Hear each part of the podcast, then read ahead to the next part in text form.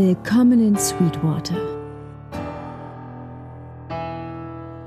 Ihr hört den Westworld Podcast mit Manuel, Stefan und Olli. Herzlich willkommen zum Westworld Podcast, der deutsche Podcast zu HBO's Hitserie Westworld. Und wir besprechen heute die dritte Folge, das Fort der verlorenen Hoffnung oder im Englischen ist wahrscheinlich auch kein Englisch, sondern Spanisch, keine Ahnung. Virtu e Fortuna. Mein Name ist Manuel und diesmal direkt am Mic habe ich heute den Stefan. Und zugeschaltet? Den Olli natürlich. Sehr schön. Jungs, wie hat es euch gefallen? Ich habe die Folge heute Morgen schon gesehen und jetzt zum zweiten Mal. Ihr habt sie jetzt gerade direkt vor dem Podcast gesehen. Freshly. Boah, krass, ja. Hat mir sehr gut gefallen. Hat Spaß gemacht, die zu gucken. Vor allem, weil äh, wieder viele Dinge dabei waren, die ich nicht unbedingt verstehe. Da kann man viel drüber nachdenken. Ach so, das ist ja was Neues bei der Serie, Stefan. ja, ich fand es heute irgendwie ein bisschen äh, extrem. Also ich habe, finde ich, also so viele Fragezeichen sind mir ehrlich gar nicht, gar, also mir nicht geblieben. Also für mich hat sich einiges auch aufgeklärt irgendwie. Ähm, ich habe mir wieder echt mega viele Notizen gemacht. Ich weiß gar nicht, wie viele Zettel, fünf oder sechs. Gut, ich habe auch echt teilweise ein bisschen groß geschrieben. Naja, aber also ähm, äh, ich fand es ziemlich cool, dass man halt jetzt auch mal äh, die Sachen gesehen hat, auf die man so ein bisschen auch gewartet hat. Finde ich persönlich so, auf die ich zumindest gewartet habe. Ja, stimmt. Das ist schon geil, da einen Einblick zu haben. Und das Ende war. Oh. Das Ende war ich gucke zu Manu und sage, das ist nicht das Ende, oder? Das ist nicht das Ende. Dann kommt der Abspann. ja.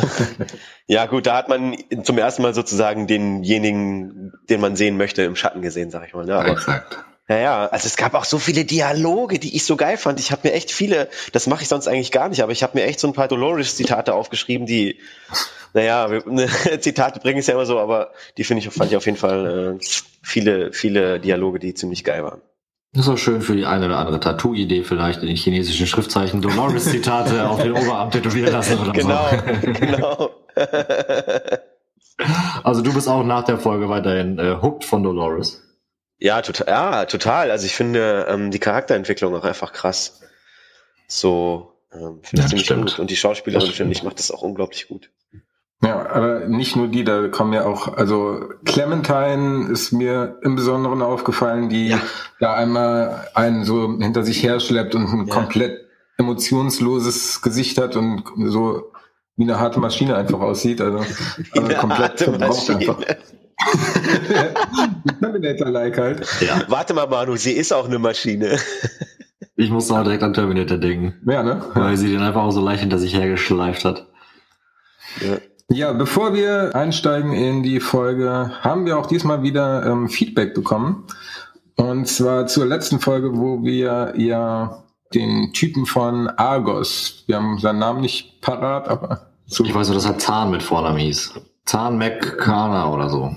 Genau der, da hat uns Daniel geschrieben. Und zwar ähm, hat man den zum einen in Fargo in Staffel 2 gesehen, oder da kennt Stefanie. Und der war auch schon im Trailer zu sehen, aber als Indianer. Das war mir nicht bewusst. Ich hätte es auch ehrlich gesagt überhaupt nicht erkannt. In welchem Trailer? Zur, zur zweiten Staffel? Ja, also Westworld, zweite Staffel. Okay. Ja. War mir auch nicht bewusst. Kann ich nochmal verlinken. Er hat uns nämlich auch direkt den Timecode mitgeschickt. Ja, ähm, hau ich in die Show Notes. Also ähm, vielen Dank für die Aufklärung. Und wenn ihr ähm, an der Diskussion teilhaben wollt oder uns sonstiges Feedback schicken wollt, gerne an westworld-podcast.web.de oder auch gern äh, an unsere Facebook-Page bei facebook.com slash der Westworld Podcast oder auf allen anderen Plattformen, die wir am Ende ohnehin nochmal ausführlich darstellen. Aber zu lang das Intro und deswegen jetzt direkt in die erste Szene, die uns komplett in einem anderen Setting erwartet als bisher.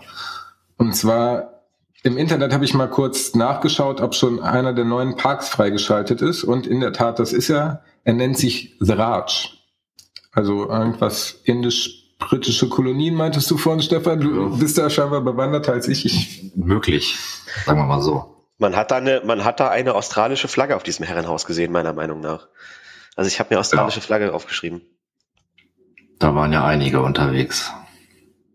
Naja, also man sieht ja auch direkt dann irgendwie so Pyramiden und Pyra Pyramiden, Pyramiden, Pyramiden und so ein Herrenhaus. Pyramiden? Ja, so eine Art Pyramide, sowas, so ein Maya-Tempel-mäßiges irgendwie. Ich habe mir Ja, Pyramiden genau. sozusagen als Eselsbrücke aufgeschrie äh, aufgeschrieben irgendwie. Ähm, und das, das überrascht einen, ja, ja schon so ein bisschen. Also ich meine, man hat ja schon so viel oder einiges schon jetzt gehört von diesem neuen Park und auch gesehen, so ein bisschen im Trailer. Ähm, deswegen war man ja auch echt gespannt darauf und um ihn endlich mal zu sehen. Ähm, deswegen hat mir da auch der Anfang echt gut gefallen. Ähm, und dann ist jetzt auch so ein bisschen klar, wo der Tiger auch herkommt und so, ne? Ja. Weil sie ja was machen, da ganz gerne Tiger jagen. Ja, das ist in einem, ähm, wie gesagt, indisch-britischen Park, der The Raj heißt und dort ist Grace, so heißt die Dame, mit, keine Ahnung, einem Schönlinge habe ich in die Notizen gehauen. Eigentlich habe ich einen Typ reingeschrieben, aber Schönling, Schönling trifft es auch ganz gut. Sagen die denn ihre Namen? Stellen die sich vor? Nee, Grace habe ich äh, nur ähm, gegoogelt bei der Schauspielerin, wie, wie sie heißt. Okay, weil ich habe äh, nämlich, ich habe mir hier immer nur irgendwie dann Frau und Kerl aufgeschrieben ohne Namen irgendwie die ganze Zeit. Das beschreibt sie aber auch ganz gut, muss ich sagen. ja, ja. Ja, aber offensichtlich befinden wir uns da ja in der Zeitebene, die äh, genau nach Fords Abschied beziehungsweise nach der Revolte von Dolores anfängt, aber vor den zwölf Tagen, wo sie in der ersten Folge den Tiger entdeckt haben. Und jetzt ähm, sehen wir halt, wie das Ganze zustande kommt. Und zwar ist halt erstmal so das Setting, dass die beiden äh, Gäste im Park sind. Sie scheinbar schon häufiger als ähm, der Typ. Und ja, sie sich näher kommen wollen und sie aber erstmal herausfinden will, ob er ein Host ist und ihn deswegen erschießt. Also nachdem sie sich so ein bisschen unterhalten haben und so. Unterhalten hinter das. War doch schon eine lange Unterhaltung. Sagen wir mal Gänsefüßchen unterhalten Gänsefüßchen. Und Olli, hättest du dich auch erschießen lassen von ihr? Wieso fragst du mich das jetzt, du Arsch? Die anderen können schlecht Naja. antworten. naja, also wenn ich gewusst hätte, dass ich kein Haus, also dass, dass mir die Waffe sozusagen nichts tun kann, auf jeden Fall, weil ich meine, das ist ja, das sah ja aus, als wäre er mit einer Paintball-Pistole irgendwie äh, kurz mal, kurz mal ein bisschen angepiekst worden. Ähm, und scheinbar steht sie ja auch auf solche Spielchen. Ähm, naja, hat er mitgespielt? Ich weiß nicht, also ja, warum nicht? Fand ich jetzt nicht so schlimm. also man, die Szene an sich ist natürlich so ein bisschen martialisch, weil sie schießt auf ihn und so, aber ich meine, wenn man Westworld schon ein bisschen gesehen hat, dann weiß man ja, dass, äh, ne, dass Menschen eigentlich davon nicht, äh, nicht getroffen werden können und die Betonung liegt auf eigentlich. Ja, da kommen wir später nochmal häufiger zu, wo es auch ein paar Fragezeichen bei mir aufgeworfen hat. Ja, genau. Damit wir endlich mal zum Tiger kommen. Die reiten dann ja am nächsten Tag auf Elefanten zur Tigerjagd, wo sie eigentlich von mehreren Hosts da empfangen werden sollten. Oder beziehungsweise merkt Grace, dass schon irgendwas nicht stimmt, weil keine Hosts da sind. Und dann entdecken sie ja zwei Leichen dort und werden von einem der Hosts, die sie, glaube ich, dahin gebracht haben, angegriffen. Und der Schönling ähm, hatte wenig Screentime und ist direkt wieder weg. Und Grace äh, kann ihn niederschießen und fliehen. Gaucho hat sie angegriffen, ich habe mir seinen Namen aufgeschrieben. Gaucho, ist ja nicht so ihr indischer Name. Geht. nee. Vielleicht so auch, ich weiß es nicht, aber Nicht so wirklich. Naja, sie schafft es ja dann auf jeden Fall, Ga- Gaucho irgendwie äh, zu erledigen mit ihrer, mit ihrer abgesägten Schrotflinte.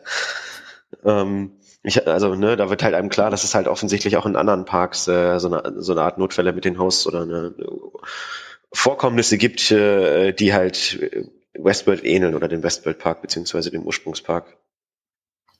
Genau, und das ist schon so ein ganz großes Fragezeichen, was sich mir auftut. Generell war es ja Fords Narrative, den er jetzt sozusagen eingeführt hat, dass in Westworld die Revolution beginnt mit Dolores. Und selbst dort sind ja viele, die ihr folgen, auch nicht wirklich sich selbst bewusst, sondern machen einfach nur, was sie sagt. Aber wie kommt dann das Ganze jetzt in den anderen Park?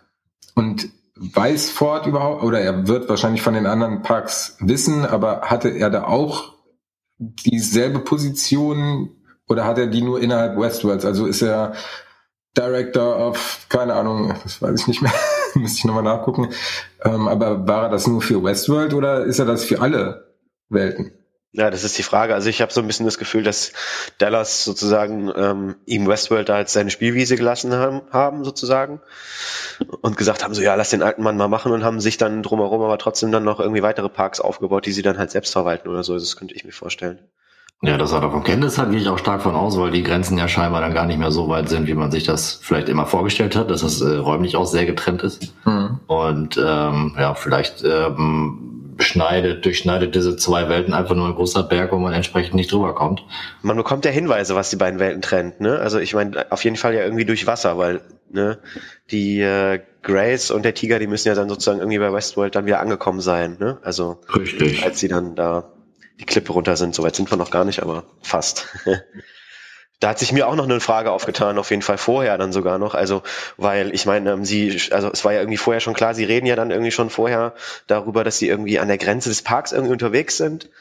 Ähm, dass es da ganz krass sein soll irgendwie. Und man sieht dann ja auch, als sie vor dem Tiger abhaut, so eine Art äh, Lichtschranke, so eine Grenze irgendwie, ne?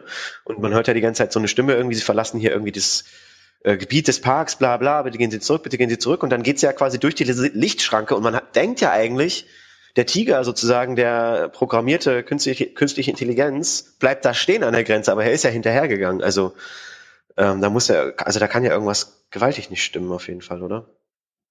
Ja, fand ich auch komisch. Was ich vor allem auch gedacht habe, ist, was grenzt diese Grenze ab? Gibt es auch äh, Grenzen von was weiß ich, von den, sag ich mal, den, den, den Delos ähm, Laborräumen und so weiter, dass da auch keiner reinkam, weil das hieß ja immer, dass ähm, die irgendwelchen, irgendwelche äh, Sprengstoff im Körper haben, dass wenn die die echte Welt betreten, äh, dass sie dann explodieren. Stimmt. Wo ist ja, die Grenze? Ja, ja. Wobei, kann ja, kann Das ja, kann ja, können. kann ja in den Laborräumen nicht sein, weil da liegen ja eh Hosts rum und die werden da ja auch wieder repariert und was auch immer.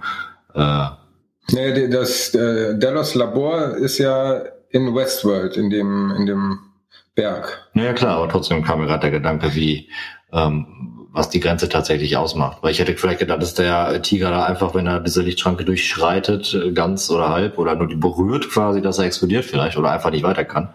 Ähm, ja, ist schon komisch. Stimmt, das hätte, also das war mit Sicherheit die Grenze. Also warum sollte da sonst einfach nur eine Lichtschranke sein? Glaube ich auch. Und wenn da so eine Schranke ist, müssten sie sich ja ziemlich sicher sein, wenn sie da schon keine Leute hinstellen, die das überwachen, dass da auch keiner rauskommt, der da nicht raus soll, sag ich mal. Also da äh, vermute ich, es hätte da was passieren sollen. Der Tiger war äh, gepimpt irgendwie. Ja, da hoffe ich auf jeden Fall, dass es, wie auch viele weitere Fragen, die sich in der Folge noch stellen, irgendwann eine plausible Aufklärung für gibt. Sonst endet das Ganze wie mit Lost. ja, aber hier hat man noch die Möglichkeit, was zu erklären. Bei Lost war das nicht mehr möglich. Ich habe es nie gesehen, ich kann nicht mitreden. ja, soll jetzt keine kein, kein, keine schlechte Werbung sein, denn ich würde schon sagen, wenn du das noch nicht gesehen hast, ich würde es empfehlen, aber äh, ja, Ich weiß, wir haben da schon mal drüber gesprochen irgendwann. warte noch mal ein Jahr jetzt. Wobei wir werden immer wieder über Lost reden. Ich glaube, wir reden in jeder Folge über Lost. Lost, Walking Dead, Mysteriös. Ab und zu auch Westworld. Genau, ich meine, in der nächsten Szene sind wir dann auch wieder zurück im, in unserem Ursprungspark. Genau, mit Bernard Strand, seinem Security-Team und Charlotte, die ja da im Delos Headquarter ankommen, wo die eine ankommt und sagt so, ja, da drin brennt alles und es wäre ein Schlachthaus. Ja, Bernard ist noch gar nicht dabei, aber die ähm, gehen halt in das Headquarter und treffen dort auf Bernard. Und dafür, dass Charlotte und Bernard sich äh, lange nicht gesehen haben oder diese zwölf Tage scheinbar noch getrennt waren der Rest der Zeit, freut sie sich jetzt auch nicht übermäßig, dass ähm, er noch am Leben ist. Nicht wirklich. Ich, sagst du, was sagt sie irgendwie zu ihm? So, ah, hast du irgendwie, hast du ja überlebt, hätte ich nicht erwartet oder so. Genau. ja, nicht nett auf jeden Fall. Das, was mir letzte Folge schon aufgefallen ist mit der Narbe, das bekommt in der heutigen Folge nochmal ähm, mehr Relevanz. Äh, da kommen wir später, obwohl nee, da kommen wir am besten direkt dazu, dann können wir das nämlich äh, im Laufe der Szene nochmal mit im Hinterkopf haben. Und zwar in dieser Szene hatte er keine Narbe an der Schläfe. Und unser Bernard, den wir kennen, der hat ja eigentlich die ähm, Narbe an der Schläfe von dem Schuss, wo er sich selbst erschossen hat im Finale der ersten Staffel. Und somit ähm, scheint sich nachher herauszustellen, dass es auf derselben Zeitebene zwei Figuren gibt, die wie Bernard aussehen, nur einer halt ohne Narbe. Und wenn ich ganz ehrlich bin, das war ja auch schon mal im Trailer zu sehen, deswegen bin ich, glaube ich, schon früh auf die Narbe aufmerksam geworden. Äh, es ist aber scheinbar so, dass es jetzt auch noch mehrere Bernards gibt. Das, äh, ja, das äh, ist mir so auch ehrlich gesagt noch nicht aufgefallen, muss ich zugeben. Bis zu dieser Folge ist mir das auch nicht aufgefallen. Auch nicht, dass es im Trailer eigentlich tatsächlich vorkommen, vorgekommen sein soll. Aber äh, ja, äh, Manu hat mir das auch, nachdem ich die Folge gesehen habe, äh, gesagt. Mir ist das gar nicht so direkt aufgefallen, dass es tatsächlich halt zu einem Zeitpunkt oder innerhalb von einem Zeitraum äh, definitiv zwei Bernards gab. Ja, das stimmt, aber wenn man sich jetzt mal so Gedanken drüber macht und man es gesagt bekommt. Von dem Einbrenner haben wir ja in der Szene nur mitbekommen, dass er irgendwie äh, komische Flashbacks bekam und dann waren wir im Prinzip in der nächsten Szene. Das stimmt, das stimmt, das stimmt, ja. ja. ja. In der Szene war halt noch, dass Charlotte ähm, gefragt hat, ob die Security-Leute Abernathy gefunden haben. Die haben den auch noch nicht gefunden und dann geht sie auch zu Bernard und fragt ihn so, so ein bisschen verdächtig so, ja, oder äh, weißt du es? Aber also man hat schon das Gefühl, oder ich hatte das Gefühl, dass sie schon weiß, dass mit Bernard irgendwas nicht stimmt. Ja, das stimmt, das ist mir auch aufgefallen. Und er hat genau dann in, ähm, in dem Moment ein Flashback, der uns zurückführt zu ähm, Charlotte und Bernard zwölf Tage dann vorher. Diesmal den Bernard mit Narbe. Genau, da sind sie ja, äh, liegen auf der Lauer und sehen, dass Rebus, also der Milchmann. Der Milchmann. Der Milchmann. Genau, mit mehreren Geiseln, unter anderem auch Abernathy, ähm, da mit seinen Jungs chillt. Und auf was wartet er da? Auf die Confederados wartet er. Die wollen die Leute für 15 Dollar oder Münzen oder was auch immer verkaufen. Für 15 Münzen pro Stück und freut sich, äh, dass er ein neues Geschäftsmodell entdeckt hat. Menschenhandel. die beiden versuchen sich dann ja einen Plan zurechtzulegen, äh, sozusagen dann äh, Herrn Abernethy aus dieser misslichen Lage zu befreien. Ähm, und äh, sie stellt sich ja dann irgendwie, äh, äh, also schreit dann, dass sie Hilfe bräuchte und so und lockt somit ähm, ja unter anderem dann, wie hieß er nochmal? Ich sage mal Simon. Rebus. Rebus äh, lockt er, lockt, also sie lockt ihn dann da weg und dann ähm, kommt Bernard von hinten schlägt ihn K.O. und dann programmieren sie ihn zu einem, äh, ja, zu einem gescheiten Typen um, kann man so sagen. Kurzerhand. Äh, der sozusagen Frauen beschützen, beschützen und nicht mehr vergewaltigen will. äh, und so löst sich die Situation dann im Prinzip auf, dass er dann zurückgeht und alle erschießt und äh, die Gefangenen befreit. Ja, Abernathy will sich dann ja noch gegen die Confederados wehren und wird dann aber von ihnen überwältigt. Bernard kann auch nicht mehr fliehen nur Charlotte macht sich schnell auf dem Pferd weg und haut ab. Die ist so eiskalt. Die ist so eiskalt. Ja, und Daniel halt viel zu krass äh, programmiert in seinen äh, vermeintlich guten Eigenschaften, weil er ist ja dann sofort hinter der Dame, die auf dem Berg hinterhergelaufen, anstatt die restlichen Confederados, Confederados zu killen. Ich beschütze sie, ich beschütze sie. Es ist gefährlich. In der nächsten Szene kommen wir dann zu Dolores und Teddy in der Gegenwart. Also nachdem sie den Confederado und ähm, hatte, waren dann noch ein paar Leute bei ihm. Ist ja auch egal. Auf jeden Fall kommen sie zu dem Fort der verlo verlorenen Hoffnung, wie der eine es selber nennt. Und äh, naja, wird da von einem hochrangigen Typen ähm, empfangen und als sie sich dann vorstellt, wird sie erstmal nicht ganz so herzlich empfangen, aber macht dann schnell klar, dass sie der Chef ist, stellt sich als Wyatt vor und lässt dann die Gesichtslosen alle ähm, von den Seiten her erscheinen. Ich nenne sie jetzt nur noch Wyatt ab heute. Ja, man weiß immer noch nicht, warum die ihr so folgen, oder? Die Gesichtslosen? Ghost Nation? Nee, Gesichtslosen, nee. so rum. Nicht so richtig, ne. Hm, doch, die, sind, die Gesichtslosen sind ja seit dem Finale der ersten Staffel da. Also sind das wahrscheinlich einfach welche, die Ford programmiert hat, um Dolores bei ihrer Revolution gegen die Menschen zu helfen. Das kann gut Dass sein. das so zu seiner neuen Storyline dazu gehörte, weil die, die hatte er früher immer in seinem Büro auch ähm, auf seiner Map stehen und da waren ja auch ganz viele Figuren so, die im Wald waren und das sind die Gesichtslosen. Ob er die jetzt von irgendwelchen Storystrangs ab, ah, die hatte er auch von anderen Storystrangs abgezogen. Das war mal irgendwann im Gespräch mit Mhm. Theresa. Theresa, die ist noch gar nicht vorgekommen in den neuen. Ach, die ist ja auch gestorben, ne? Richtig. Ja. Zufällig, zufällig, zufällig. ja, okay. Das macht dann natürlich Sinn. Ja. Okay, ja gut, das kann sein. Na, sie haben ja da auf jeden Fall dann noch einen gefangenen äh, Soldaten dabei, ne, den sie dann vorführen, um äh, quasi mit seiner Waffe, den er, die er bei sich trug, den äh, General davon zu überzeugen, äh, dass es wahr ist, was sie sagen. Ähm, und dann. Äh, Ja, das war doch sogar nur der Techniker, oder? Ich weiß es gar nicht, weil der hatte auch, ach, ist das der nicht der Typ gewesen, den sie da irgendwie in diese weiße Flüssigkeit getaucht hatten? Deswegen hatte der das auch alles im Gesicht, was aussah wie äh, Milch.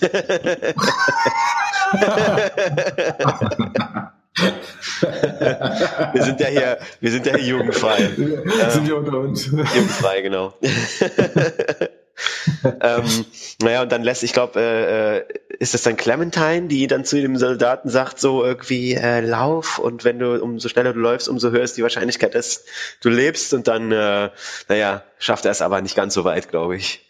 Angela ist das, genau. Angela ist also das, ja. Clementine schleppt den an und Angela sagt das. Aber auch die beiden spielen das einfach super. Das wirkt so unnatürlich oder unmenschlich teilweise. Das ist echt beeindruckend. Richtig krass, auf jeden Fall.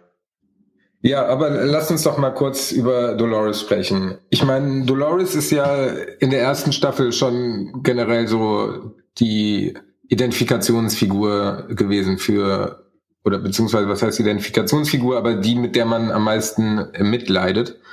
Aber jetzt entwickelt sie sich so stark in äh, die gegenteilige Richtung, dass sie ja jetzt, also für mich ist das nicht mehr ach die Dolores, der gönn ich das, dass sie mal so ein bisschen ihren Rachefeldzug hat, sondern das ist ja schon extrem, auch dass sie vor, ähm, wie wir später nochmal zu kommen werden, auch vor Hosts, also Leuten, die ihr eigentlich gut gesonnen sein sollten oder die, die auf ihrer Art der Spezies, also ihre Spezies sind, ähm, stehen, äh, finde ich extrem krass und macht den Charakter für mich nicht mehr so liebenswert, wie er in Staffel 1 war. Nee, nee, für mich auch nicht. Ich, also ich habe mich auch ein bisschen erschrocken vor ihr in dieser Folge. Sie ist ja schon, also, pui, da ist also, wie sagt man so schön, stille Wasser sind tief, aber, aber Dolores ist sehr tief. Oder das Wasser von Dolores. Also, ähm, Stille Wasser sprudel nicht. ja, den kannte ich noch nicht. nee, also ist, finde ich ganz genauso. Ähm, also so, so die Sympathieträgerin ist sie jetzt mittlerweile nicht mehr, weil sie ja teilweise da auch eben Sachen macht, wo man sich denkt, so, hui, hui, hui, also da jetzt einfach mal so äh, quasi die Leute über die Klinge springen zu lassen, ne, und dann noch sozusagen den armen Teddy noch in so eine Falle zu locken, aber da kommen wir hinterher auch noch sozusagen dazu. Das greift jetzt ein bisschen vor, ne, aber das hängt ja mit dem, der Storyline sozusagen zusammen. Ähm, also ja, ich finde, sie hat sich da jetzt auch recht äh, ihre Sympathien langsam ein bisschen verspielt.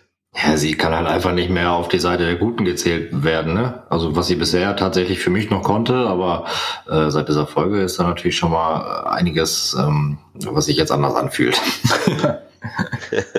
Definitiv. Aber ich finde es ist eine, trotzdem eine tolle Charakterentwicklung, also ganz ehrlich. Ähm, Das auf jeden Fall. Es kommt nicht, also es kommt jetzt nicht so künstlich rüber irgendwie, weißt du, so wie man das manchmal dann äh, so ein bisschen bei, bei, wenn ich jetzt nochmal den Querverweis äh, machen darf, bei Walking Dead das Gefühl hat, ja, dass dann einer künstlich sozusagen in die, in die Bad Cop-Ecke so ein bisschen gedrückt wird irgendwie.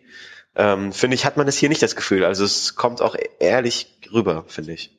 Oder? Ja, schon, da hast recht. Also nicht ehrlich, sondern authentisch, sagen wir es mal so. ja, authentisch ist gut. Ja. Man nimmt es ja ab. Ja, auf jeden Fall. Was ja auch ein Großteil der Schauspielerin dann zuzuschreiben ist. Ja, und den Schreibern natürlich auch, würde ich sagen. Ne? Also. Oh ja, natürlich, das stimmt.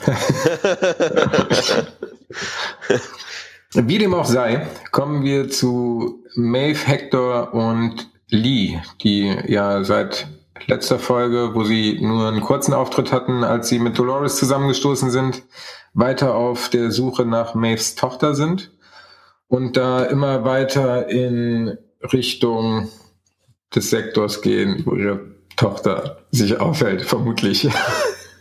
Vermutlich, aber das sind doch Maeve Hector und Sizemore, oder? Lee Sizemore heißt er, ja. Ja, Genau, genau, weil wir haben sonst immer von Sizemore gesprochen, deswegen hat mich Lee jetzt ein bisschen Ah, okay, äh, ja, irritiert. stand in meinen Notizen. Aber ja, mal, genau.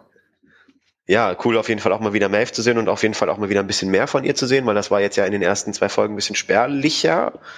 Auf jeden Fall. Ähm, und sie treffen dann ja im Prinzip direkt ja auf diese, wie, wie, wie nennen die sich auf diese Indianer? Ghost Nation. Die Ghost Nation. Schreibe immer nur Indianer. Sie treffen auf die Ghost Nation. Und die, ja, scheinen erstmal nicht so freundlich gestimmt zu sein und wollen einen von ihnen mitnehmen.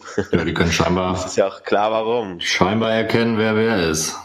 Können sie, das ist krass, ne? Also die, die Hosts, die können erkennen, wer Host ist und wer Mensch ist und die Menschen umgedreht ist nicht. Also das ist, äh, ja, es ist schon ein immenser Vorteil, würde ich sagen, oder? Definitiv. Für die Revolution. Also, Das ist mir jetzt zum ersten Mal bewusst geworden. Stimmt. Das, also Maeve hat ja auch immer gesehen, ob Felix, oder beziehungsweise hat immer gesagt, so nein, du bist kein Host. So. Mhm. ja, Stimmt. ja, ja, die treffen ja auch wieder aufeinander später dann. Ja, ja, aber ähm, genau, das ist ja ein immenser Vorteil für die auf jeden Fall. Ja. Ähm, und die Ghost Nation äh, typisch, sie sagen ja dann irgendwie auch noch, äh, dass euer Begleiter in der neuen Welt keinen Platz hat. Also die sprechen offensichtlich auch schon von einer neuen Welt danach, nach einer Revolution oder so, dachte ich mir. Also krass, ey. Ähm, ne, also da wurde einem ja auch mal bewusst, dass das ja schon irgendwie auch so mehr oder weniger so, so, so eine Art Flächenbrand ist, ne? Und dass eben nicht nur einzelne Hosts jetzt sozusagen äh, äh, davon betroffen sind, dass sie also eine Revolution starten und ein eigenes, ein eigenes Bewusstsein entwickeln, irgendwie, mehr oder weniger.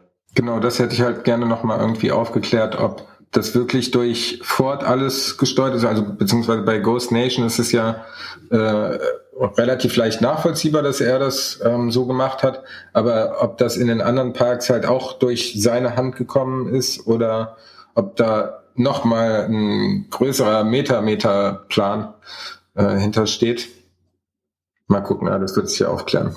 Also ich bin da auch von überzeugt, dass ich das aufklären muss. Also äh, dafür kann man ja jetzt sagen, dass wir die Serie schon ein bisschen kennen und das würde ja auch nicht dazu passen, oder? Also ich meine, es haben sich ja viele, viele Kreise, in denen wir uns auch in der, in der ersten Staffel gedreht haben, aus denen sind ja dann auch irgendwie immer wieder rausgekommen. Ähm, also ich glaube, das wird sich auf jeden Fall aufklären.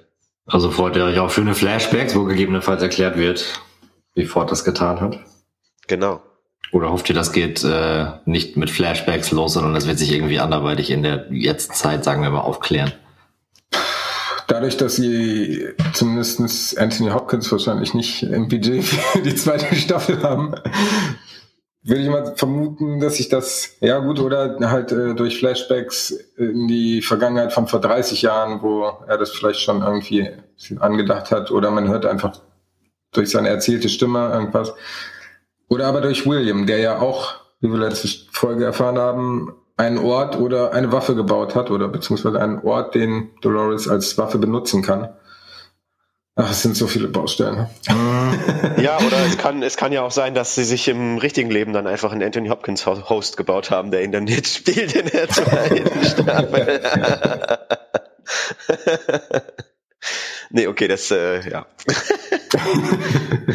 das führt uns aus diesem Twist auch nicht raus. Ja, scheiße. Ja, auf jeden Fall rettet, rettet Maeve ihn dann ja ähm, und sagt, dass wir, den, dass wir ihn noch brauchen und hetzt Hector dann sozusagen auf die Ghost Nation Kerle und dann können sie gerade noch in den Lift irgendwie abhauen. Warum der auch gerade oben war, erschließt sich mir auch nicht ganz, aber Vielleicht, vielleicht haben die ja im ganzen Park schon so eine Art Notfallfunktion aktiviert, quasi, weißt du, dass alle, dass alle Fahrstühle hochgefahren sind, falls noch Leute vom Vorstand oder von der, von der Feier überlebt haben sollten, das dann irgendwie schaffen können, weißt du, weil ich meine, die Leute, die da jetzt teilweise auf dieser Feier dann am Ende der ersten Staffel waren, ich meine, die kennen sich ja dann auch nicht so gut aus im Park, mit Sicherheit, also, so könnte ich mir das erklären. Macht dieses Unternehmen dir den Anschein, als würden sie auf sowas achten? Nee, macht es nicht, aber ähm, ja, pff, es bleibt abzuwarten, aber das ist ja, ja, ja, eine Kleinigkeit. Äh, Ja. Irgendeine Erklärung kann man sich dafür auf jeden Da Fall. braucht man sich ja auch nicht drauf aufhängen, wie an einem schlecht animierten Tiger oder so. Na, Stefan, du hängst dich ja auch nie an irgendwelchen kleinen Punkten aus und spinnst dann irgendwelche wilden Theorien. Der Tiger war ja in der ersten Szene. Ne? Möchtest du dazu noch mal was sagen? Naja, ich halte es halt für außerordentlich schwer, einen Tiger visuell mit Visual Effects irgendwie äh, darzustellen. Und wenn er äh, heftig in Bewegung ist und angeschossen wird, dann sieht das einfach scheiße aus. Also ich weiß nicht, was noch gelernt werden muss, damit sowas richtig geil dargestellt werden kann. Ähm, äh, da musst du wahrscheinlich schon einen Tiger haben, den er wirklich erschießt und den er aber mit 3D so erfasst, dass er halt so dann auch dargestellt werden kann in der Serie oder im Film, kann ich mir vorstellen. Aber das ist, ja, ja, das fällt halt auf, es ist halt einfach scheiße. Und das sollten wir auch nicht tun, Stefan. Ich glaube, so viele Tiger gibt es nicht mehr auf der Welt. Nein, natürlich nicht. Natürlich, da bin ich ja auch absolut gegen, aber äh, ähm, aber meistens, aber meistens wird das ja, keine Ahnung, ist das ja irgendein Typ in so einem weißen ganz, äh, in so einem grünen Ganzkörperanzug, der dann irgendwie so den Tiger memt. Also ich habe jetzt beispielsweise zu zu zu uh, Walking Dead kein Making of gesehen. ja klar, Klar habe ich von Walking Dead das Making of gesehen, wie er dann quasi so auf Negan draufspringt in der einen Szene irgendwie. Kann ähm, ich auch einfach mal in den Shownotes verlinken. Ja, das ist dann quasi der Typ, der springt dann auf ein, auf ein Trampolin mit so einem weißen, äh, ich sag immer weiß, in so einem grünen Anzug, springt dann, also, ne, und dann machen die es mit, wie heißt das, CGI hinterher dann, dann rein irgendwie, ne? Also ich könnte jetzt nicht sagen, welcher Tiger besser animiert war in Walking Dead oder bei, äh, bei Westworld, keine Ahnung ich habe da jetzt ehrlich gesagt auch nicht so drauf geachtet, weil ich finde es immer, man kann sich da natürlich drüber aufregen, öh, sieht schlecht aus, sieht schlecht aus, aber ich meine, dafür ist es halt immer noch eine Serie und trotzdem kostet es viel Geld, ihn so zu animieren, wie er jetzt aussieht. Ähm, ich finde, da muss man vielleicht auch dann ab und zu mal die Ansprüche in der im Dorf lassen. also ja. das ist meine ehrliche Meinung dazu. Ja. Meine Meinung. Ja aber, komm, ja, aber komm, bevor man da jetzt irgendwie einen Tiger vielleicht so trainiert, der dann da irgendwie wirklich äh, schauspielern kann. Also ich finde, äh, naja, ich hole jetzt hier nicht die, Politi die Politikkeule raus. Lass mir es einfach so stehen. Ja, ist schon richtig. Ist ja auch alles gut. Aber trotzdem, das fällt einem halt auf und vielleicht hätte man es ja einfach durch andere Kameraeinstellungen oder weiter weg oder so ändern können. Aber. aber ist halt auch die Frage, wem fällt es auf? Ich glaube, der Masse, der Masse des Publikums, der Zuschauer, würde ich sagen, fällt es jetzt eher nicht auf, oder? Die Frage, die ich mir immer stelle, ist, ähm, haben die sich das nicht 100.000 Mal angeguckt und haben die dann letztendlich gesagt, hat das wirklich jemand so, durchgewunken? So, so Daumen hoch, ah, passt so ungefähr oder äh, boah, sieht super aus. Aber es wird doch eine Kostenfrage sein mit Sicherheit, oder nicht? Ja, auf jeden Fall. Da gibt es gerade eine ganz große Diskussion, habe ich neulich einen Artikel zu gelesen, wenn ich mal kurz off-topic gehen kann. Sind wir ja eh schon. Ja, bitte, es interessiert mich auch total. Erzähl mal. Äh, dass momentan in der Filmbranche so viel CGI benutzt wird, also nagelt mich nicht auf die Zahlen fest, aber in Filmen wie vor fünf bis zehn Jahren in Superheldenfilmen wurden durchschnittlich drei bis 500 ähm, CGI-Shots ähm, in einem Film untergebracht und jetzt beispielsweise bei Infinity War, also The Avengers Infinity War, waren das über 2000. Und da werden halt ganz viele verschiedene äh, Unternehmen oder Dienstleister hat angestellt, die sich dann um teilweise auch nur einzelne Szenen kümmern. Deswegen sieht bei Walking Dead beispielsweise auch einmal das Reh so komplett Grütze aus, der Tiger aber so einigermaßen, weil sie damit dann halt jemand anderes betraut haben. Im Ernst? Ja, und. Das ist ja verrückt. Ähm, falls ich das Interview noch äh, wiederfinde, das ist ein längeres Interview auf ja auch auf Englisch über die momentane Situation, weil die Leute viel zu wenig Geld bekommen und ähm, ein sehr hohes ähm, Pensum haben, werden auch teilweise nur halbfertige Sachen mit in Filme genommen. Beispielsweise hat er da von der Szene von The Avengers geredet, wo der, nee, bei Black Panther war es, wo Black Panther auf einem Auto sitzt und dann hochspringt und das Auto dreht sich so unter ihm. Und also ich fand, das sah relativ okay aus. Aber der meint, ähm, das sah halbfertig aus, als er das im Trailer gesehen hat, dachte er, dass das halt für den Trailer so genommen worden ist und für den Film dann halt noch ähm, richtig gemacht wird. Und dann hat er halt im Film gesehen, dass es so geblieben ist und dachte, okay, das ist nicht fertig. ja, so viel der Exkurs zu CGI.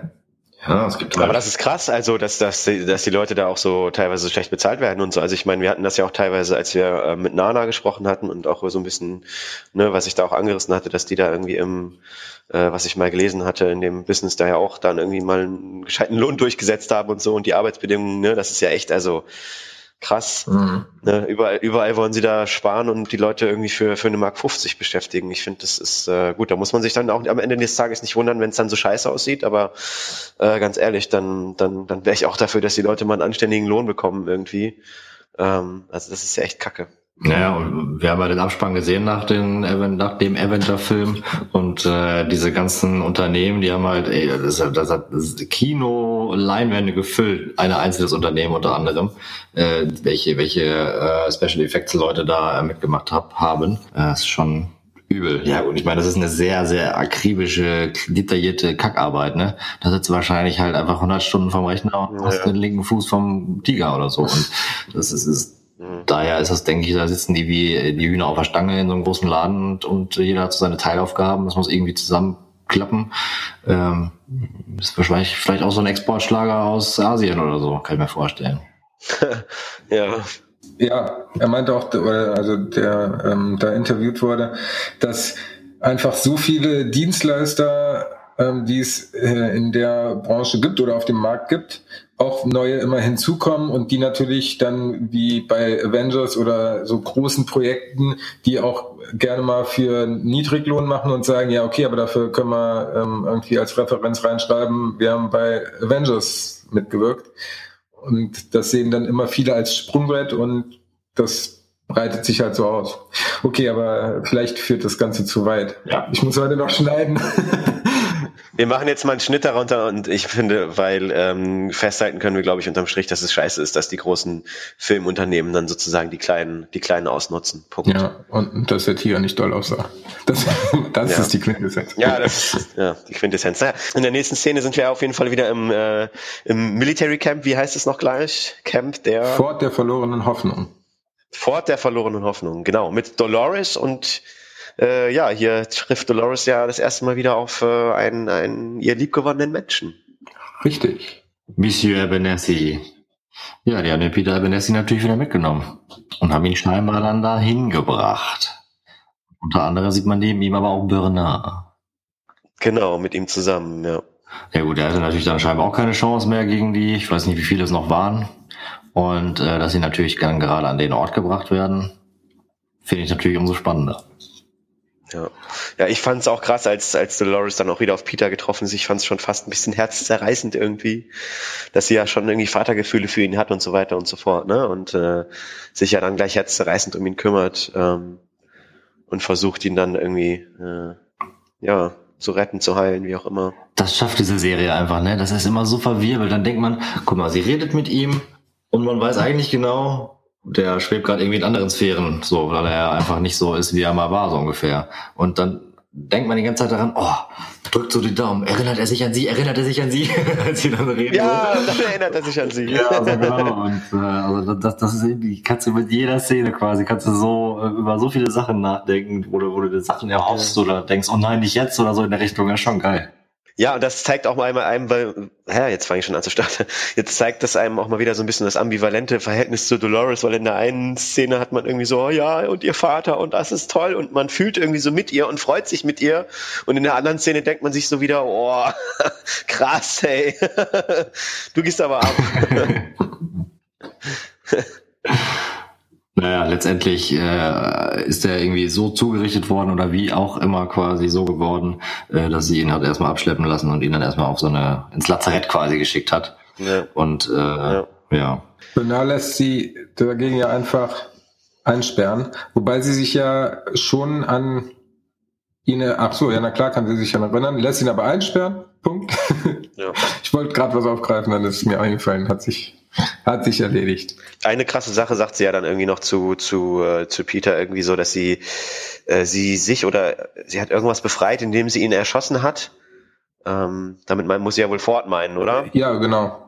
Äh, lass uns doch ganz kurz mal äh, chronologisch vorgehen. Als sie ähm, Peter Benassi in das Lazarett bringen lässt, dann kommt sie ja dazu und unterhält sich noch kurz mit Teddy und sagt ihm, ob er ihn nicht erkennt. Also das zeigt uns ja. halt nochmal, dass Teddy immer noch ein Host ist, der ähm, auch an seine damaligen Schleifen oder genau Schleifen ähm, kein, keine Erinnerungen mehr hat. Und ähm, er aber das Einzige ist, was ihr jetzt noch geblieben ist, nachdem ihr Dad jetzt scheinbar auch so, so nur noch wirres Zeug vor sich hin blubbert. Und Genau, dann geht sie ja zu ihm und äh, quatscht mit ihm. Und da wart ihr gerade. Ja, was ich erstmal erstaunlich fand, dass es bei mir so eine Reaktion ausgelöst hat, als sie zu ähm, Teddy gesagt hat, dass nur er sie äh, ihr noch bleiben würde, ähm, weil ich irgendwie auch immer so ein bisschen davon ausging, dass Dolores dann vielleicht gar nichts mehr mit Leuten, die nicht so denken, wie sie zu tun haben möchte. Ich weiß gar nicht, wie darauf kam. Ähm, aber vielleicht, weil sie alle anderen erschossen haben. ja, ver vermutlich. ähm, allerdings äh, scheint ihr das ja völlig egal zu sein, dass da so eine, nennen wir es mal, hohle Birne rumliegt, die nur ähm, ja, genau. so eine Storyline vorgegeben ist und sich im Prinzip mal keine Storyline oder die nicht verknüpfen kann, so wie das halt Dolores oder Maeve zum Beispiel tun können. Also vom Intellekt passen beide auf jeden Fall nicht sehr gut zusammen. Nein, das stimmt. Und wie sagt man so schön, Stefan, in der Not frisst der Teufel fliegen. Ich muss aber auch sagen, dass mir dieses Mal die, die, ich sag mal, eine Liebeserklärung von Dolores an Teddy viel ehrlicher vorkam als letztes Mal. Zumindest hatte ich letztes Mal ja noch Zweifel, dass ich gedacht habe, okay, vielleicht manipuliert sie ihn nur. Hatte ich jetzt in der Szene aber nicht. Ich auch nicht. Das stimmt. Sind wir uns ja einig. Schön. Habe ich sogar aufgeschrieben. Dolores wirkt menschlich. Oh. Das tut sie auch, als sie dann mit, mit ähm, ihrem Vater redet und ja, genau, ihm das sagt, was du eben gesagt hattest, Olli, dass sie sich befreit hat, indem sie äh, Ford erschossen hat, auch wenn sie ihn namentlich nicht nennt, und dadurch ein Krieg losgebrochen ist, aber sie die einzige ist, die das erkennt oder erkannt hat, weil alle anderen Hosts ihrer Meinung nach oder naja, ist glaube ich einfach so, nicht erkannt haben oder kein Bewusstsein erlangt haben und nicht wissen, dass es um die ihre Existenz geht, also ihre Existenz als ihre Lebensform der Host. Ja, also sie scheint mal wieder preiszugeben, dass sie den anderen dann doch irgendwie doch noch allen was voraus hat, irgendwie so, ne? Ja. Ein DU-Tick. Ja. Weiter geht es dann mit äh, Maeve, Hector und Sizemore wieder. Und zwar ist das die Szene, in der Maeve Hector erklärt, dass sie ihre Tochter finden will und danach in die richtige Welt fliehen möchte. Und Sizemore versteht die Welt nicht mehr, weil seine ganzen auserdachten Storylines und äh, Charaktereigenschaften gar nicht mehr auf die beiden zutreffen, weil er sie ja eigentlich als Einzelgänger geschrieben hatte. Ja, genau, aber die sich ja nicht so verhalten. Sie halten Händchen. Ja, er war ein bisschen geschockt davon. Also ich habe mir hier Maeve und Hector und ein Herzchen daneben aufgeschrieben, auf jeden Fall. Vor allem habe ich auch erst gedacht, dass die, äh, dass er erst schockiert ist, weil sie halt in die freie Welt wollen, aber er regt sich halt total, er regt sich halt total darüber auf, dass die halt nicht mehr der Storyline folgen oder nicht das machen, was ja. er so für die vorgesehen hat. Und Maeve gibt ihm dann ja aber auch wieder so geile Sprüche irgendwie zurück, ne? Irgendwie so von wegen, was sagt sie, irgendwas von wegen so eine Führungskraft wie du und so kriegt noch nicht mal das und das hin und so, bla bla. Sollte sich ja nicht besser auskennen hier. Ja, genau, und dass er wahrscheinlich dann sozusagen äh, irgendwie sich selbst irgendwie in der Männer in der Männerrolle geschrieben hat und dann sozusagen die Männerrolle so angepasst hat, äh, wie er gerne sein würde irgendwie in der wirklichen Welt. genau mit Isabella, seine ähm, Ex-Frau oder Freundin, die ihn verlassen hat und die er ja dann in irgendeiner Storyline mit Hector so untergebracht hat, ähm, dass es ja. Hectors verstorbene Freundin. Und Hector hat aber gerafft, dass das quasi nur in seinen Kopf eingepflanzt wurde und dass das eigentlich alles gar nicht so ist. Es gibt noch andere Frauen außer Isabella im großen Westworld-Teich. Oh ja. oh yeah. Hatte sie da nicht sowas wie gesagt wie, ähm, dann hätten wir ja auch nicht bumsen können oder so? Vögeln. Ja, ja, Vögel, genau. Coitus war ah. Coitus. Stimmt, da waren wir geblieben. Ja, dann überspringen wir jetzt eine Szene kurz, damit wir das zusammenführen können und ähm, verfolgen weiter Maeve und Co. in ihrem ihrer Suche da, wo sie in den Gängen sind und plötzlich ähm, ihnen ein in Flammen aufgegangener Security Guide äh, Typ entgegengerannt äh, kommt und hinter dem Feuer tritt dann Armistice hervor. Schön Flammenwerfer. Sie ist der Drachen, sie hat einen Drachen. Ja, sie hat ja auch einen, einen Drachen tätowiert sogar, ne? Das sieht man doch, glaube ich, in der ersten Staffel. Ja, ich habe mir nur Tate, Ich habe mir Tattoo-Frau gemerkt irgendwie, beziehungsweise aufgeschrieben, weil ich wusste ihren Namen nicht mehr. Wie hieß Armistice? Armistice oder Armistice? Armistice, glaube ich. Armistice, okay. okay. Ja, Armistice geht ja da dann so ein bisschen wie Rambo durch, ne, mit ihrem Gewehr. Äh, und nimmt, nimmt die dann in, in, in Empfang sozusagen, Maeve und die anderen beiden. Äh, nimmt sie dann mit. Da habe ich nur gedacht, ich glaube, die Welt ist da schon so kaputt. Da rennt ein brennender Mensch her und das heißt mal, ist das eigentlich ziemlich egal, glaube ich. War das ein brennender Mensch oder war das ein Host? Nee, das war ein Das Mensch. war ein Security Guy, der hatte eine, Ja. ein Gewehr in der Hand. Ach so, okay, alles klar. Das war mir nicht mehr, das war, war ich mir nicht mehr bewusst. Aber woher die kommt, ist sehr. Was taucht die da? Warum taucht die da auf einmal auf? Hatten die Kontakt mit ihr? Das wird Das man, ist- das wird man bestimmt noch erfahren, oder? Also das ist sehr offen geblieben. Das weiß man ja jetzt noch gar nicht. Genau, wo kommt die her? Wie, wie kommt sie dazu, denen zu sagen, wo es jetzt lang geht? Weil eigentlich sind Maeve und so doch schon relativ lange unterwegs auf dem Weg zu der Tochter. Hätte sie nicht eigentlich schon weiter hinten sein müssen? Also da, wo wir sie als letztes Mal gesehen haben, wo sie keinen Arm mehr hatte. Mittlerweile hat sie auch einen Arm. Gut, das wird natürlich alles in den zwölf Tagen wahrscheinlich passiert sein. Vielleicht ähm, wird das noch aufgeklärt. Auf jeden Fall scheint sie zu wissen, wo Maeve hin möchte, weil sie sagt dann ja auch, okay, ähm, folgt mir, führt sie dann zu Lutz und Felix. Ja, aber ich bin mir auch unsicher, woher das Ganze kommt, weil Maeve schon tendenziell überrascht wirkte, als sie sie dort gesehen haben, oder? Ja, außerdem sind sie ja nicht freiwillig in diesen Aufzug gestiegen. Die sind ja von der Ghost Nation verfolgt worden, haben den erstbesten Aufzug genommen. So. Also Auch das ist ein guter Punkt. Ja, das stimmt. Ja, und dann trifft, trifft sie ja dann sozusagen wieder auf ihren Lieblingstechniker Felix, der ihr ja so viel schon geholfen hat und er eigentlich zu ihrem Bewusstsein verholfen hat, mehr oder weniger.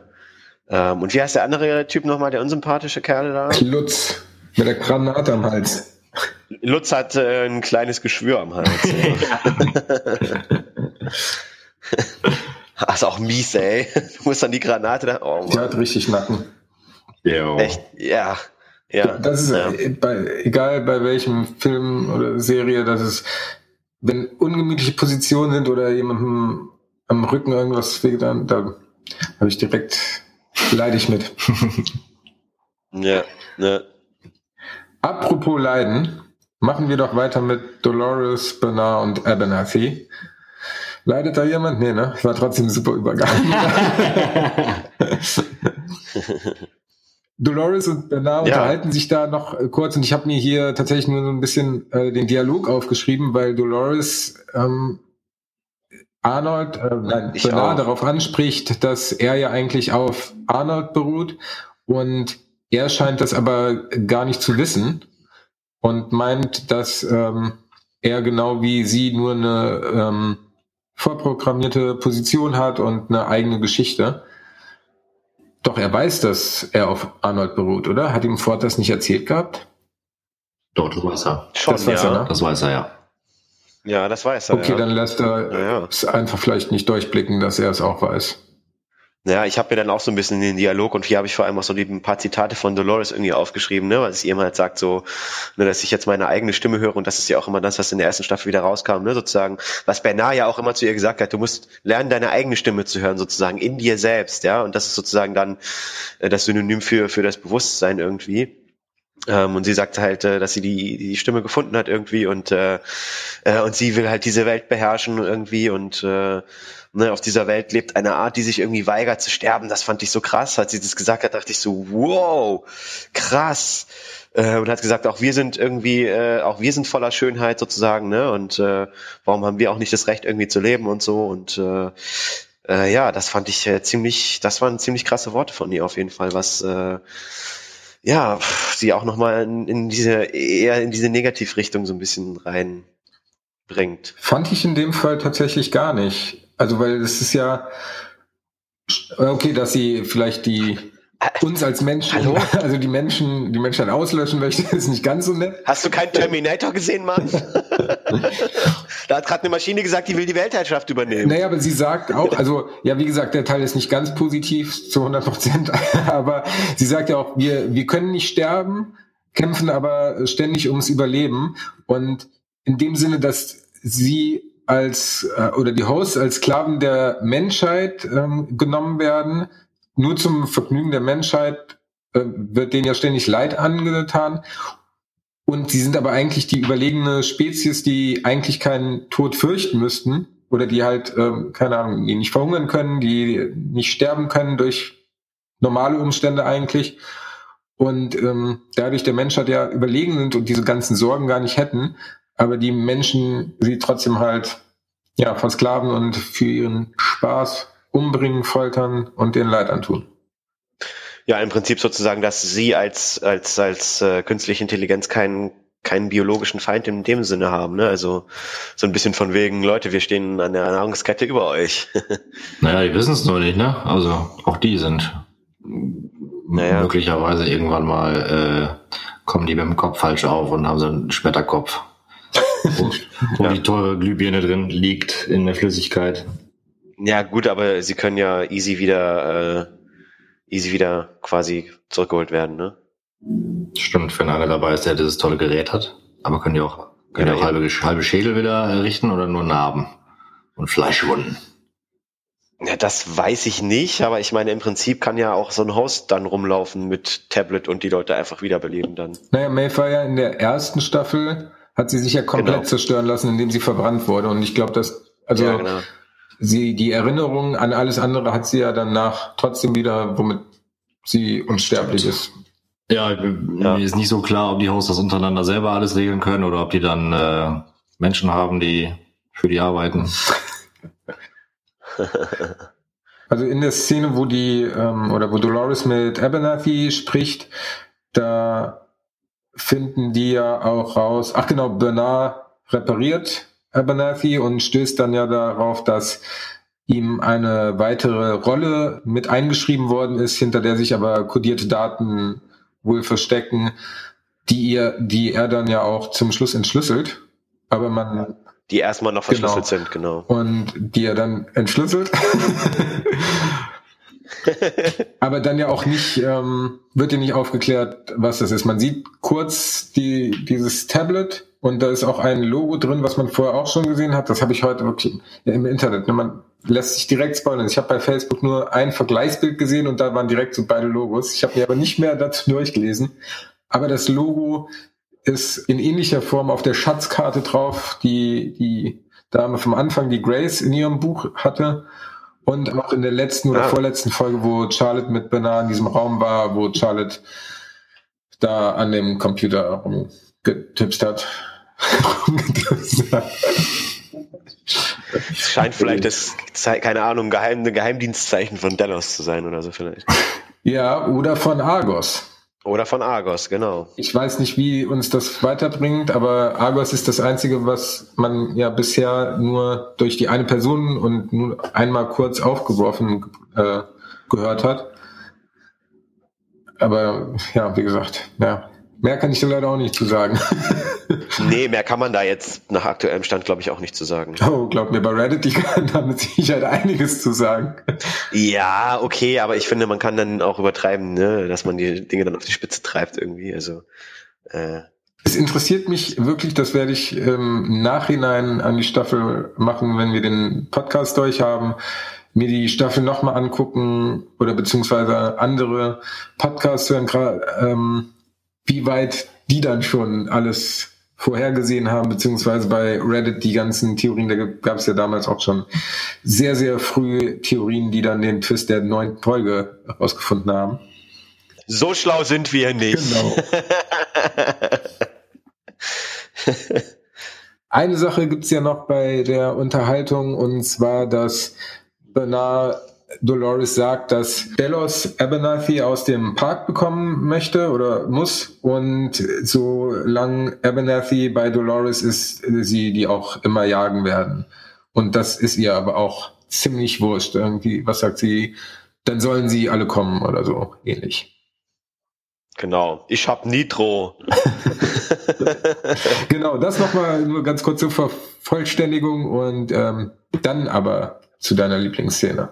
Ja, genau. Also, also was heißt Lieblingsszene? Also das ist für mich so ein bisschen der, der, der Spannungshöhepunkt der Folge gewesen, wo man dann sozusagen das erste Mal eigentlich so wirklich äh, in Anführungszeichen Krieg, Mensch gegen Maschine äh, in Westworld gesehen hat. Huch. Ähm, und in der nächsten Szene ist auf jeden Fall Charlotte wieder am Start, äh, wie sie quasi da unten in so einer Einsatzzentrale ist äh, und gerade quasi mit so einem Einsatzleiter spricht und ihm da seine besten Männer irgendwie äh, abluchst und äh, sich dann mit denen quasi im Buggy in einem großen Team auf den Weg macht, äh, um äh, Peter Abernethy quasi da ähm, ja aus dem aus dem Camp rauszuholen. Genau. Und das ist nämlich die Szene, über die wir kurz schon am Anfang gesprochen haben, wo Charlotte und Bernard eigentlich sich im selben Raum aufhalten und sich dort dann trennen und sie ja mit äh, einem Trupp zu dem Fort fährt. Und dort trifft sie dann ja jetzt dann gleich auf den Bernard, der gerade Abernathy wieder auf Vordermann gebracht hat. Ja, sie sieht ihn selber nicht, oder? Nee.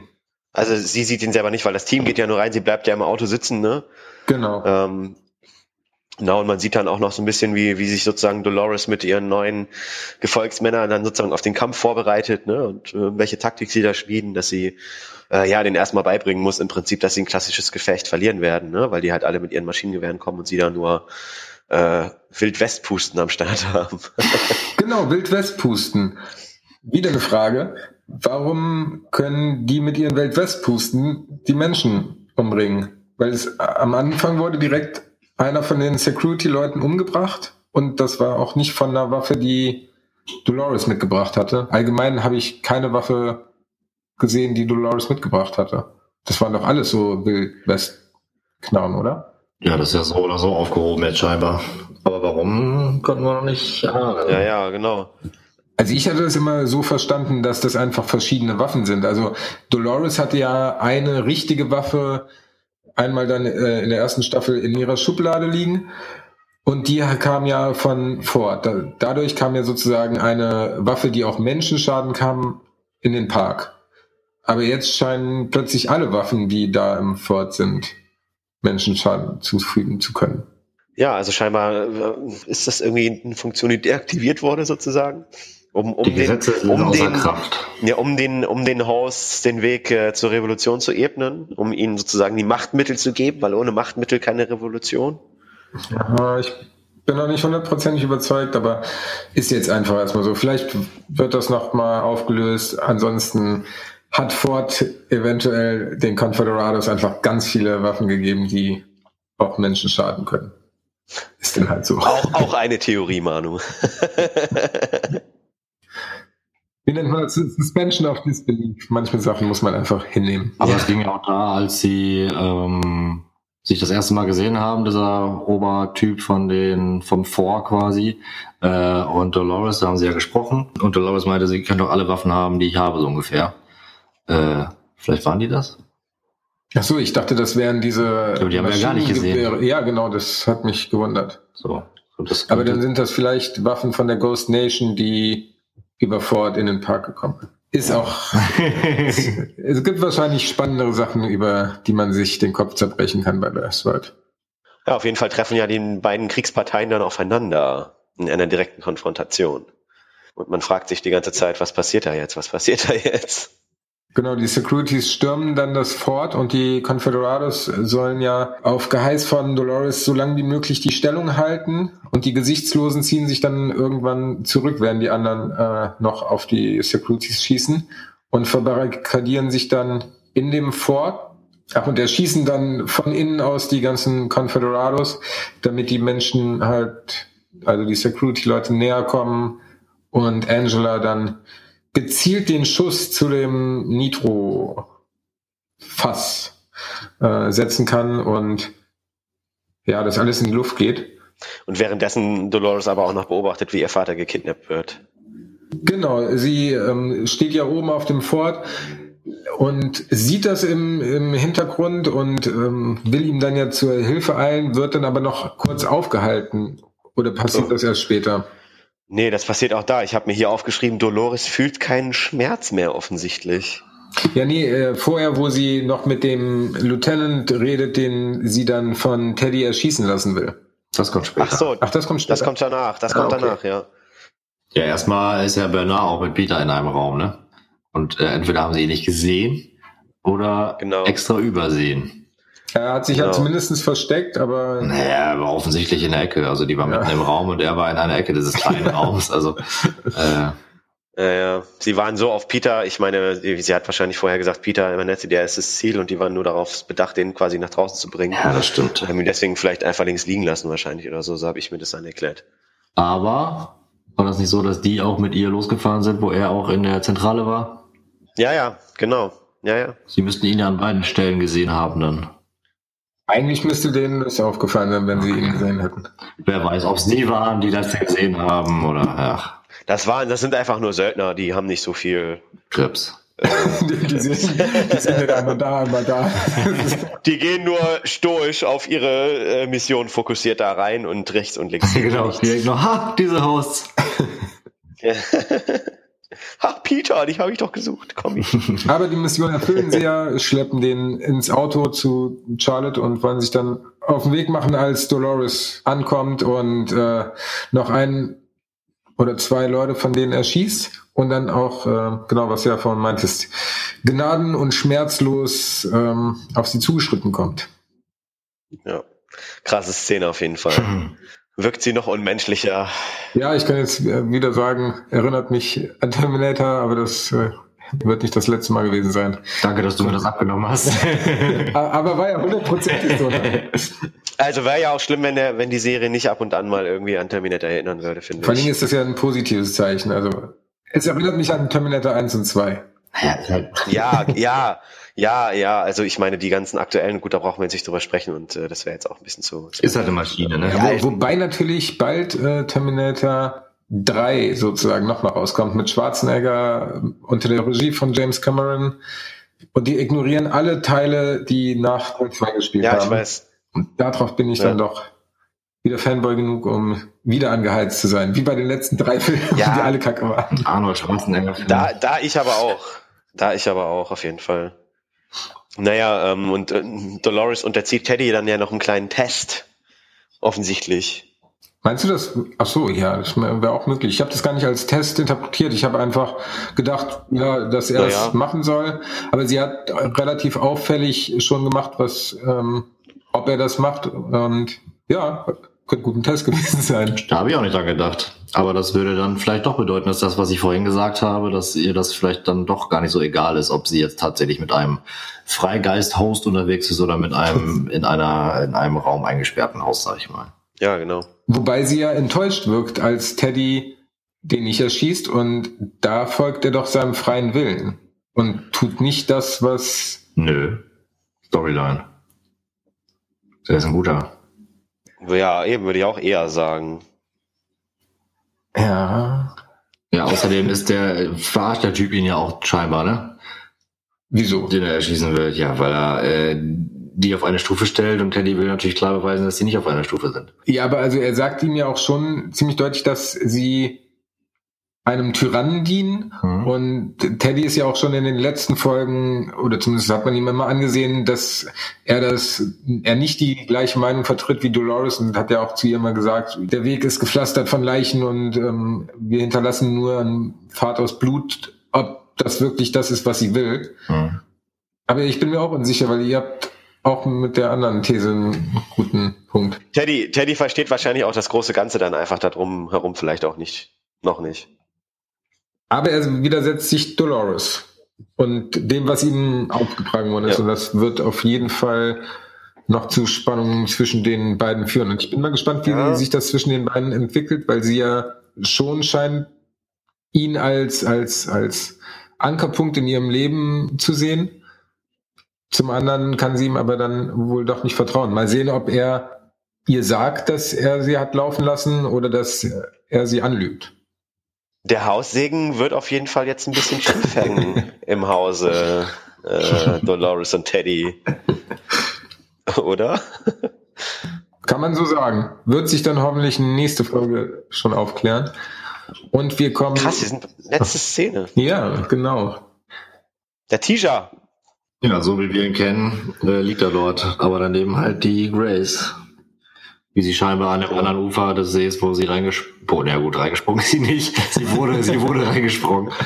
Äh, äh, gelandet ist quasi. Ja, genau. Und sie wird dann von einem von der Ghost Nation da quasi, ein, oder er steht vor ihr und guckt sie an und äh, dann weiß man noch nicht, wie es weitergeht. Ich denke mal, die wird in irgendeiner Art und Weise ja überleben, sonst hätte man sie jetzt nicht so eingeführt, nur um zu erklären, wo der Tiger herkam. Fände ich zumindest sehr schwach. Ja, das wäre bescheuert. Generell fände ich es besser, Ja. wenn die Schauspielerin noch mit an Bord bleibt. Warum denn? Die hat das einfach sehr überzeugend gespielt. Ja, die kurzen fünf Minuten, in der man sie gesehen hat. Aber die waren sehr überzeugend. Und du bist schwierig zu überzeugen, Herr Manu. ja, in der, in der letzten Szene hat es, hat es da geschneit. Ich habe mir da Schnee-Fragezeichen aufgeschrieben. Wir haben doch noch gar keinen Schnee gesehen, außer vielleicht auf den Bergwipfeln, oder? ja, zwischendurch. Da hat es geschneit. Also wo waren die da? Die waren offensichtlich woanders. Also Sizemore sagt irgendwas mit Klondike und noch drei bis vier Sektoren weiter, dann sind sie so weit außen, dass ähm, dort diese Hütten, Hütten sind, wo ihre Tochter vermutlich ist. Soweit ich das aber richtig in Erinnerung habe, oder so wie ich das verstanden hatte, sind diese Hütten ja aus der damaligen Storyline von Maeve und die haben ja nicht in einem Schneegebiet gespielt. So gar nicht. Nee. Nee, das stimmt. Aber vielleicht kann es ja auch sein, dass Mavs Storyline gar nicht in Westworld, ja doch, man sieht ja da auch die, die Ghost Nation da auf jeden Fall. Ähm, aber es liegt ja auf jeden Fall nahe, dass sie da nicht, nicht in dem Ursprungs Westworld Park sind, oder? Ja, aber wenn die da jetzt nicht mehr wären und wir hätten da gar nichts mitbekommen, das fände ich aber sehr komisch. Ja, wo kommt denn dann da am Ende dieser Mann her mit, mit dem Schwert? Tja, Womöglich aus Shogun World? ja, und wie kommt der da hin? Das ist die Frage. ja, wobei, sie waren ja zuletzt auch in diesen Untergrundtunneln unterwegs. Kann natürlich das sein, dass da eine Menge passiert ist und der Sprung in der nächsten Folge erklärt wird. Oder gar nicht, wenn man einfach davon ausgeht, okay, die sind so weit jetzt gelaufen, bis sie halt im neuen Park sind. Hat er keine, haben die keine Grenzen, die Parks? Die müssen doch irgendwie Begrenzung haben? Oder, na gut, die sind ja auch nicht die ganze Zeit nur oben im Park gelaufen, die waren ja auch unten dann, ne? Naja. Also auf discoverwestworld.com, was ich dann auch nochmal verlinke, ist ja von Maeve und von Dolores ein Host-Tracking auf der Karte. Dort bewegt sich Maeve auf jeden Fall ganz stark am Rand der Karte. Ja, okay. Das ist die Erklärung, lieber Manuel. Vielen Dank. Na, ich weiß aber nicht, ob das ähm, zum Ende der zweiten Folge oder der dritten war. Hm. Aber da sie hier die Canyons überquert haben, gehe ich davon aus, dass das in der jetzigen Episode der Fall ist. Und am letzten Standpunkt steht Mesa. War aber Mesa nicht eigentlich das Gebiet oder beziehungsweise die, die, die Räumlichkeiten, wo sich die Gäste aufgehalten haben? Ja, stimmt. Oben, also mit dem Swimmingpool und so, ne? Da, wo sie, äh, Nee, das war die Mesa Bar. stimmt. Ja. Ja, aber generell kann man dann davon ausgehen, dass das Hauptgebäude da dieses, das Mesa ist. Ja. Wer sich damit näher beschäftigen möchte, dem setze ich das nochmal in die Shownotes, dann könnt ihr euch das ja selber mal anschauen. Und damit sind wir eigentlich schon am Ende, oder? Habt ihr noch irgendetwas Dringendes, was ihr vor nächster Woche loswerden möchtet? Nee, ich bin auch platt jetzt, ehrlich gesagt. Muss, muss uns das alte Westworld-Logo in dem Tunnel im Berg quasi irgendwas sagen? Ist mir auch aufgefallen und dann dachte ich, okay, aber jetzt, Ist eigentlich egal, ne? jetzt ist es egal, weil Ja. das nicht in der Vergangenheit gespielt hat, sondern einfach nur Überbleibsel von der damaligen Zeit. Dann habe ich keine Fragen. Wenn ihr allerdings Fragen habt, dann schickt uns die gerne an westworld-podcast.web.de oder bei Facebook unter facebook.com slash der Westworld Podcast. Ansonsten könnt ihr die Folgen auch auf westworld-podcast.de hören. Ähm, genau, die News meistens auf Facebook und in weiten Strecken auch auf Twitter unter twitter.com slash westworld unterstrich host. Und natürlich gibt's die ganzen Folgen und noch einige ähm, Videos wie Trailer oder auch mal ein Glitch, den ich neulich auf der Seite entdeckt habe, auf unserem YouTube-Kanal. Einfach der Westworld Podcast bei YouTube suchen und den entsprechenden Kanal oder den Link in den Show Notes wählen. Genau. Nicht natürlich nur bei Fragen, sondern auch gerne äh, konstruktive Kritik, Feedback jeglicher Art oder ihr klärt uns auf, was wir eventuell falsch gesagt haben wie bisher. Und damit verabschieden wir uns für heute und hören uns nächste Woche wieder. Mein Name ist Manuel. Ich bin Stefan. Ich bin Olli, macht's gut, schönen Abend noch. Bis dann, ciao. Tschüss.